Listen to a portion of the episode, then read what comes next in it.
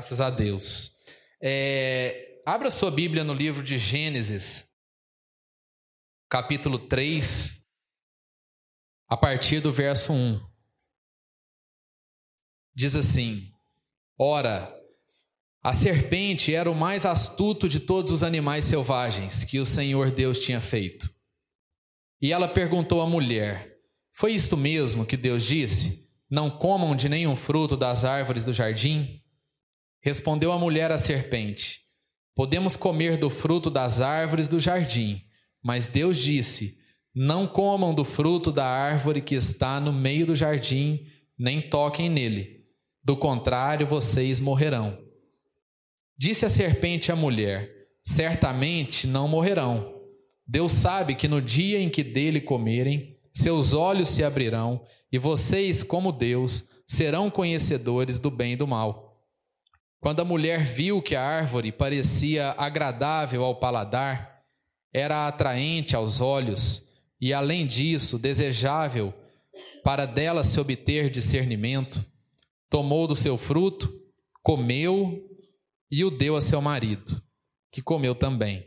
Os olhos dos dois se abriram e perceberam que estavam nus. Então juntaram folhas de figueira para cobrir-se. Amém. Pai, nós queremos que o Senhor fale ao nosso coração através dessa mensagem. Oh Deus, a gente quer ser inspirado pelo Teu Espírito, nós não queremos falar nada que seja da nossa carne, do nosso desejo, mas nós queremos que algo do céu, algo espiritual, genuinamente espiritual, algo direto do Senhor, venha para o nosso coração nessa manhã, em nome de Jesus. Amém. Amados, esse é um dos textos que nós vamos usar nessa manhã como base para falar de um tema. É, eu diria que, se fosse para resumir em uma palavra, a palavra seria dependência.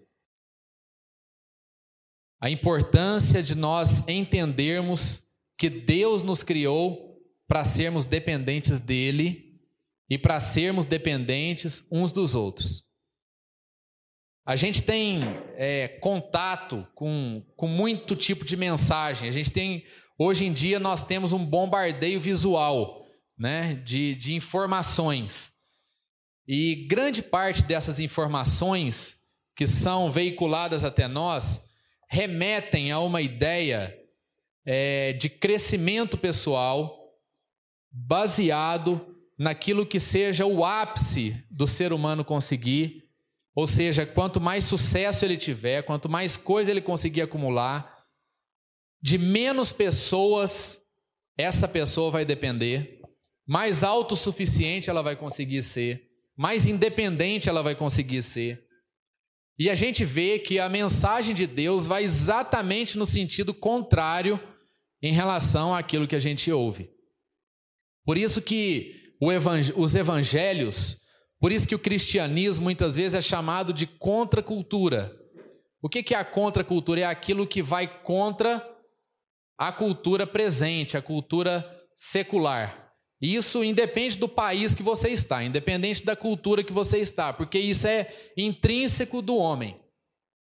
O desejo da independência é intrínseco do coração humano. E esse trecho aqui da palavra de Deus relata aonde tudo começou. Qual foi o primeiro pecado que o homem cometeu diante de Deus? Há o pecado da desobediência, porque Deus falou: ó, vocês não comam do fruto dessa árvore. Vocês podem comer de qualquer árvore do jardim, mas dessa árvore você não vai comer. E aí a palavra de Deus diz que apareceu a serpente, que era um animal que Deus havia criado. É engraçado isso, porque a tentação, amados, ela faz parte da nossa vida. O que não pode fazer parte da nossa vida é o pecado.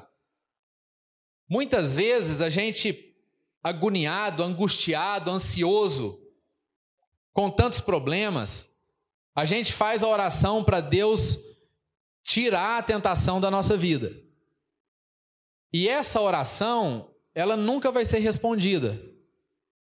Porque a tentação não vai ser tirada da nossa vida. O que Deus traz ao nosso coração é a capacidade de resistir à tentação. E a gente vê aqui, a Bíblia está dizendo para nós que quem criou a tentação foi Deus. Porque a serpente foi criada por Deus.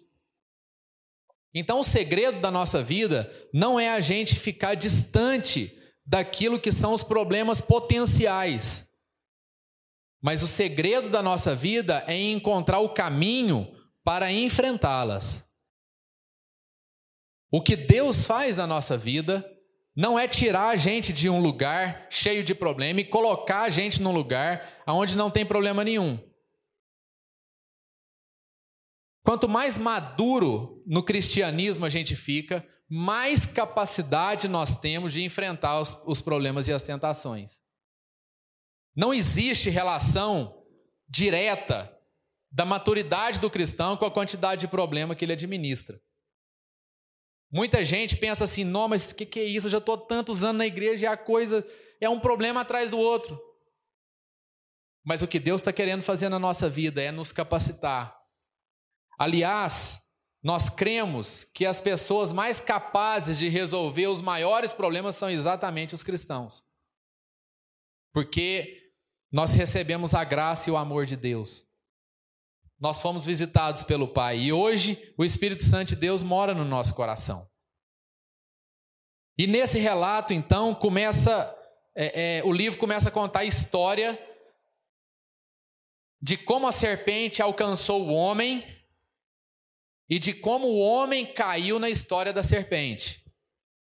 Como é que o homem deixou de seguir a Deus e passou a seguir o conselho do inimigo, da serpente.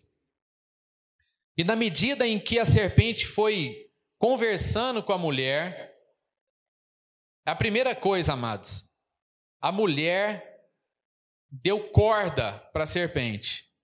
A tentação, a gente não deve negociar com a tentação. E nós sabemos, nós sabemos no íntimo do nosso coração quando aquilo procede de Deus e quando aquilo não procede de Deus.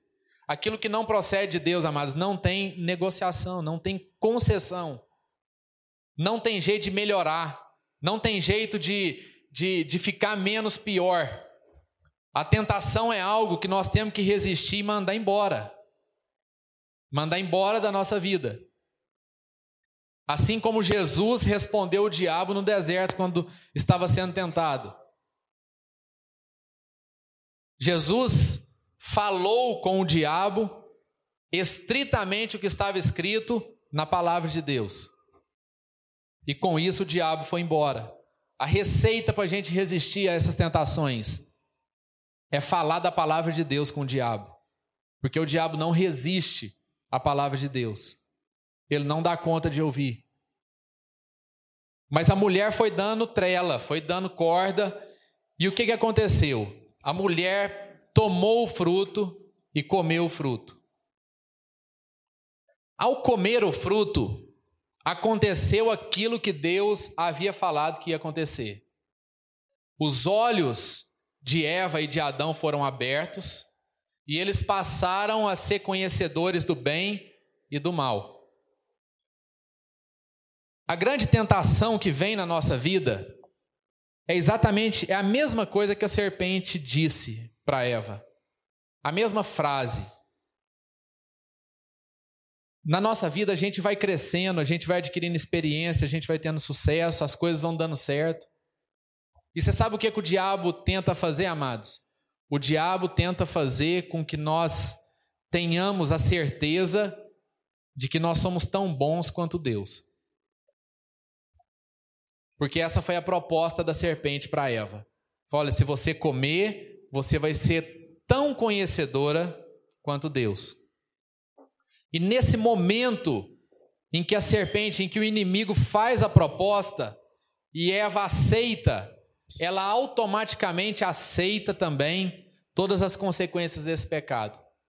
E a primeira consequência, eu acho que, eu creio que é o, é o pecado, talvez seja o pecado mais grave nesse primeiro relato, seja o pecado da decisão que o homem tomou de caminhar com independência em relação a Deus. A questão não foi apenas a desobediência. A questão na nossa vida não é apenas de desobedecer a Deus, não é apenas de desobedecer um mandamento, mas a questão é que quando nós aceitamos uma proposta que não vem de Deus, nós estamos automaticamente dispensando Deus da nossa vida. Nós estamos acessando um conhecimento, nós estamos entrando numa área aonde era só Deus que trabalhava. E o homem com isso vai querendo ser Deus. Ninguém declara isso de com as suas palavras. E talvez nós buscamos isso até inconscientemente.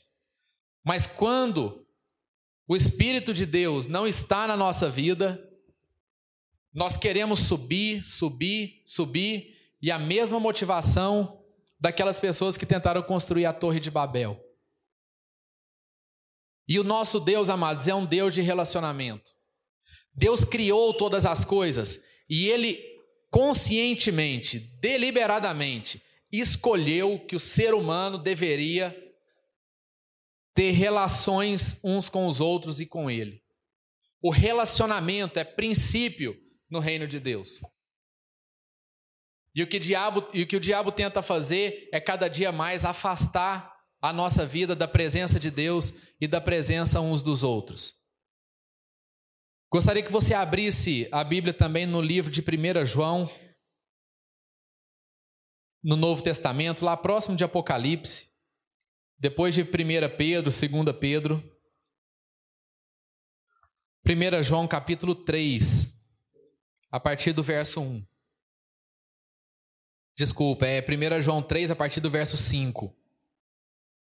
Diz assim: Vocês sabem que ele se manifestou para tirar os nossos pecados, e nele não há pecado. Todo aquele que permanece, todo aquele que nele permanece, não está no pecado. Todo aquele que está no pecado não o viu nem o conheceu.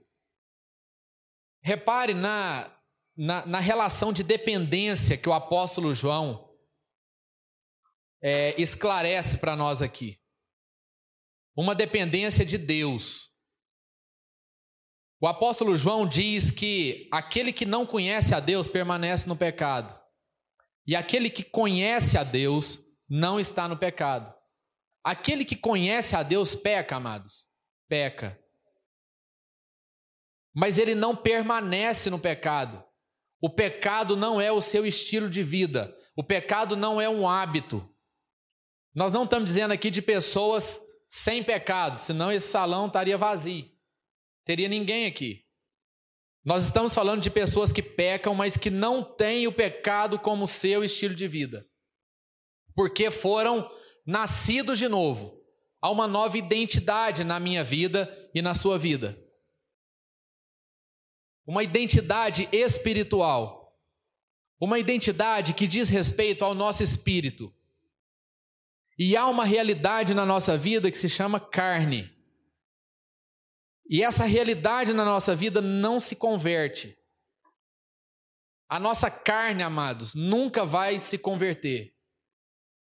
É por isso que o homem vive em crise. É por isso que o homem vive em luta. Por isso que um homem de Deus passa por crises, por lutas. Como o apóstolo Paulo diz em Romanos: aquilo que eu quero fazer, eu não dou conta de fazer, e eu acabo fazendo aquilo que eu não quero fazer. O bem que eu quero fazer eu não consigo, mas o mal que eu não quero eu acabo fazendo. E ele diz: Quem me livrará do corpo dessa morte? Miserável homem que sou. O apóstolo Paulo estava dizendo a respeito da luta da carne com o espírito. O Espírito Santo de Deus, amados, uma vez que o Espírito Santo de Deus visitou você, ele nunca mais vai sair do seu coração. Não há chance de Deus nos abandonar. Porque Deus nos visitou e não foi uma visita, foi uma morada. Deus escolheu o nosso coração para morar, para habitar. A questão é que nós lidamos com duas realidades na nossa vida. E a carne, a gente não tem que trabalhar para converter a carne, a gente tem que trabalhar para submeter a carne ao nosso espírito. Então a carne não é para ser convertida, a carne é para ser subjugada. os nossos desejos, as nossas carências, as nossas susceptibilidades são feitas para ficar debaixo do Espírito Santo de Deus que está no nosso coração. Então a nossa relação com Deus não é aquela relação assim, uma hora o Espírito tá, outra hora não tá. Se eu, se eu acerto, o Espírito tá. Se eu não acerto, o Espírito me deixa. Não, o Espírito de Deus está no meu coração. Agora, quando eu peco, é porque a carne sobrepujou o Espírito. E Deus me ensina a consertar isso com arrependimento. Então, essa relação de dependência foi uma relação escolhida por Deus. E Deus entrou no seu coração e não tem mais volta. Não tem jeito de voltar atrás. Nós somos dependentes de Deus. Nós somos aqueles que foram adotados por Deus por adoção, por, adotados por Deus através do enxerto na videira de Jesus. Nós não fomos filhos naturais de Deus, nós fomos adotados, mas uma vez que esse pai decidiu adotar, amados, ele leva isso até o fim. Nós somos filhos de Deus. Nós temos uma nova identidade. Diga comigo assim: eu tenho uma nova identidade. Amém, amados? Por isso, nosso caminho é diferente. Por isso, nós não precisamos fazer as escolhas das tentações que vêm sobre a nossa vida.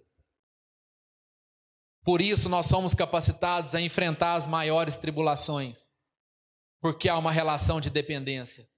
Deus nos escolheu para formar uma família. E não é uma família quando o filho dá trabalho demais, o pai sai de perto. Não é assim. É uma família que o pai adotou e deu a sua vida pela vida dos seus filhos. Isso não tem limite para Deus.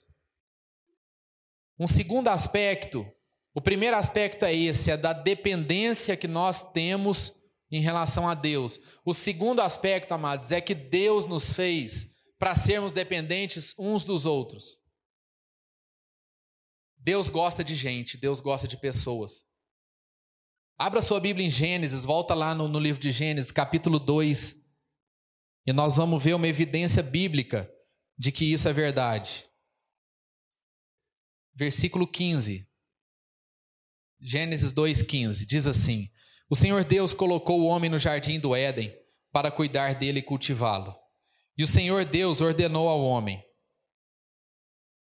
Coma livremente de qualquer árvore do jardim, mas não coma da árvore do conhecimento do bem e do mal, porque no dia em que dela comer, certamente você morrerá. Então o Senhor Deus declarou: Não é bom que o homem esteja só. Farei para ele alguém que o auxilie e lhe, e lhe corresponda. Amados, aqui nós vemos uma, uma evidência de que Deus não está contente de apenas ter criado você. Deus não se contentou em criar um. Muitas vezes a gente pensa assim, não, eu assim, a minha relação é com Deus. E isso de fato é importante, mas é, é mais importante ainda a gente entender que Deus não parou o seu processo de criação aí. Deus não se contentou em ter uma criatura e de ele ser o criador. Deus não se contentou em ter um adorador para ser simplesmente venerado por aquele que ele criou. Deus quis criar mais um, amados. Deus fez questão de colocar mais alguém para evidenciar, para deixar claro para a nossa vida que o homem não foi feito para viver sozinho. Para deixar claro para nós que o reino de Deus não é um reino de solidão, não é um reino de individualidade. A criação de Eva não diz respeito apenas ao casamento, à importância do casamento. Mas a criação de Eva diz respeito também à importância que nós temos que dar de perceber o outro, de saber que existe alguém ao nosso lado. Deus não deixou Adão chegar à conclusão de que tudo aquilo que estava criado à sua volta estava sendo criado só para ele. Mas Adão também tinha a responsabilidade de repartir tudo aquilo que Deus tinha dado para ele com uma outra pessoa. Deus não se revela, amados, plenamente. Deus não se revela de forma plena no indivíduo. E é por isso que Deus formou uma família. Por isso que Deus pegou o seu filho que antes era unigênito, que era único, e fez com que ele tivesse muitos irmãos. Deus não se contenta com o singular. Deus não se contenta com a uniformidade. Mas o que Deus quer é ensinar o nosso coração a depender um do outro. E essa mensagem vai contra aquilo que a gente deseja, não é nem contra as propagandas que a gente vê. Essa mensagem vai contra ao que o coração humano deseja. Porque o que o nosso coração deseja, o que a nossa vida quer, é cada dia mais depender menos uns dos outros. Para isso dar menos trabalho, para isso sacrificar menos as nossas emoções, para isso fazer melhor para nossa alma para as coisas ficarem mais fáceis. É isso que o homem busca e o homem deseja. Mas esse não é o caminho que Deus tem para nós. A Bíblia diz em Provérbios 18, se você quiser abrir lá, Provérbios 18, verso 1. Diz assim: Quem se isola busca interesses egoístas e se rebela contra a sensatez. Amados, nós, nós temos que ter muita atenção nesse texto aqui. Porque a palavra de Deus está dizendo que quem busca o isolamento pensa apenas em si mesmo. E quem busca o isolamento tem uma atitude de rebeldia contra a sensatez. Se tem uma coisa que Deus opera no nosso coração e na nossa mente, é a sensatez. Deus quer filhos, amados, sensatos. Deus quer filhos sensíveis. Deus quer filhos com discernimento espiritual. Deus quer filhos que façam coisas que façam sentido, que tenham eficácia, e quem busca o isolamento, busca pelo seu próprio interesse, pelo interesse egoísta. Por causa da zona de conforto em que a gente se encontra. Ou por causa de alguma coisa que a gente tenha passado. Às vezes a gente passa situações tão tensas, tão angustiantes com as pessoas, que a gente fica traumatizado. E aí a nossa atitude é repelir tudo aquilo que parece ou que lembre alguma coisa desagradável. E com isso a gente vai ficando cada dia mais sozinho. Não existe, amados. Não existe coisa pior. Não existe pecado pior do que tomar a decisão de ser sozinho. Porque o princípio para nossa relação com Deus é nós fazermos a renúncia da nossa independência. É nós fazermos a renúncia dos nossos direitos. E nós temos, nós temos muitos direitos, nós temos argumentos, nós temos razões para não se envolver, para não entregar o nosso coração. Quantas pessoas, amados, sofrem depois de casadas uma vez, de não querer casar de novo, porque não suporta, não suporta a, a dor novamente da decepção, da separação, do divórcio. Mas Deus é capaz de restaurar isso no coração das pessoas. Deus é capaz de curar esses traumas e essas feridas. Todo mundo tem visto que a nossa sociedade está cada dia mais doente. Cada dia mais doente. E são doenças ligadas à alma. São doenças que nos remetem, são crises que nos remetem às nossas origens que remete a, a um pensamento de propósito de vida. E eu fico assim, eu fico, eu fico pensando se isso, se essa não é, é se não é a doença que realmente precisava ter, porque são essas doenças também que estão levando as pessoas a Cristo Jesus, ao conhecimento de Deus. Existem certas crises na nossa vida, amados, que são salutares. Existem algumas doenças da nossa vida que são para a vida, que não é para gerar morte, é para gerar vida. É para nos trazer um senso maior de propósito, é para nos trazer um senso maior de responsabilidade, é para nos trazer um senso maior de dependência de Deus. O que seria, amados, da nossa vida se não houvesse a tentação?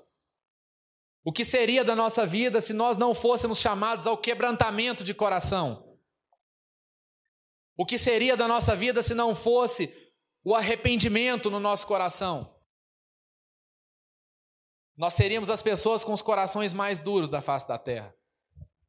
Nós seríamos pessoas que teria Deus apenas como um direito conquistado. Mas nós não teríamos um Deus que seria o nosso Pai e o nosso Senhor. A relação de dependência com Deus, amados, envolve humilhação, envolve quebrantamento de coração, envolve renúncia, a relação com as pessoas envolve risco. Envolve o risco de ser desapontado.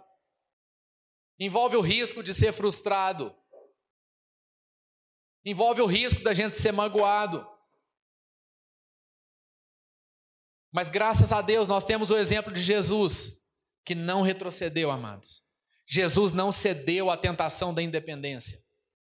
Jesus foi tentado várias vezes. E na sua última tentação, ele disse: Deus, se tiver jeito, se tiver como, passa de mim esse cálice. Mas contudo, Senhor, não seja como eu quero, mas que a sua vontade seja feita. Amado, Jesus resistiu à tentação por saber que o caminho da solidão era o pior caminho para a vida dele. E o que Jesus gerou após isso é algo que a humanidade não dá conta de contar, não dá conta de relatar. Não existe livros que conseguem contar os feitos, os prodígios, as pessoas abençoadas, as pessoas salvas, as pessoas que foram regeneradas desde a época de Jesus. Então, amados, as dores que nós sentimos, os sofrimentos que nós passamos, eles são compensados por coisas que são forjadas lá na frente que é a promessa de Deus para a vida de cada um de nós. E isso não vai poder ser medido. Esse fruto que nós vamos colher de justiça, esse fruto que nós vamos colher de obediência, o fruto que nós vamos colher dessa relação de dependência com Deus, ele não pode ser medido. Porque isso faz parte da promessa de Deus, e a promessa de Deus é uma promessa espiritual. E a Bíblia diz: há coisas que o Senhor preparou para nós, que olho não viu, ouvido não ouviu, e jamais penetrou em pensamento humano nenhum. São essas coisas que Deus tem preparado para nós. São essas coisas que Deus tem reservado para nós. Então, amados, nós temos que nos expor aos riscos. E o que nós temos que meditar em Deus é para que as nossas almas sejam fortificadas. Que as nossas faculdades emocionais sejam aperfeiçoadas, que a gente seja mais maduro. E isso, amado, só vem através da meditação na palavra de Deus. É a meditação na palavra de Deus e a oração que são os elementos santificadores da nossa vida. Você sabe o que é ser santo? Ser santo não é ser separado. Muitas vezes a gente cresceu com aquele conceito de ser santo é ser separado por Deus. Não, ser santo não é ser separado por Deus. Ser santo não é o indivíduo ser a parte daquilo que é o restante das coisas. Ser santo é nós sermos preparados por Deus para estarmos misturados com as pessoas. Ser santo, amados, é nós termos capacidade, é Deus nos capacitar para estarmos ao lado das piores pessoas. Ser santo é nós termos condições de enfrentar as pessoas que geram maior desgaste emocional na nossa vida. E essa é a obra que Deus faz no nosso coração. Essa é a obra que Deus faz no nosso coração. É fazer coisa na nossa vida que antes eram impossíveis de ser feitas. É a gente conseguir realizar coisas que sem Deus a gente não conseguiria realizar. Amém, amados? Deus não está com a sua mão encolhida em relação a nós. Deus não nos abandonou. E nós não podemos deixar as pequenas pedras se transformarem em barreiras intransponíveis na nossa vida. Nós não podemos conferir um tamanho desproporcional às barreiras que estão na nossa vida. Porque há impossível para os homens, mas não há impossíveis para Deus. Então, se isso está como uma muralha na sua frente, você vai chegar a Deus e você vai chegar com o seu problema, com a sua tribulação. Você vai se chegar a Deus e você vai dizer: Deus, eu quero que o Senhor faça desse problema uma pedra para eu eu transpor. Eu quero passar como se estivesse pulando uma pedra. Não digo que vai ser fácil, amados. Isso vai exigir esforço, isso vai exigir disposição. Mas o reino de Deus, amados, é para esses, para esses que, que encaram os desafios à sua frente. Feche os seus olhos, vamos ter uma palavra de oração.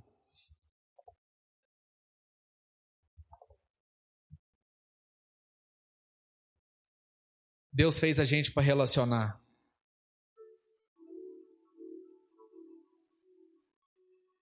Essa semana eu fui em Caldas Novas um dia e conversava com uma pessoa lá e ela me disse, contando um pouco da vida dela, eu perguntei se ela tinha, se ele tinha filhos. Ele foi me contar a história que a esposa dele não não conseguia engravidar. Ela era estéril. E eles tomaram a decisão de adotar, eles tomaram o caminho da adoção. E eles queriam ter dois filhos. Eles colocaram como alvo de adotar duas crianças. E no final eles terminaram adotando doze. Eles tiveram uma família com doze filhos, nascidos desde o ventre. Eles pegavam as crianças no hospital, na sala de parto ainda. Teve situação onde ele onde ele estava no hospital acompanhando o parto da mãe, a mãe que ia entregar o bebê para eles. E aí ele foi chamado para descer da sala do parto para o berçário. E ele encontrou uma senhora, a avó da criança recém-nascida. E a avó entregou o neném para ele e falou assim: Esse aqui é para você cuidar. Nunca tinha visto, nunca tinha conhecido. E a avó da criança falou assim: Esse aqui é para você cuidar. Esse filho é seu. E ela virou as costas, foi embora. E eles não se encontraram mais. E ele criou essa criança. Mas eu estou citando esse exemplo, amados, porque foram pessoas que decidiram se relacionar. Foram pessoas que não deixaram os desconfortos, que não deixaram as inconveniências falarem mais alto do que aquilo que Deus tinha colocado no coração deles. O homem faz planos, mas a resposta certa vem da boca de Deus.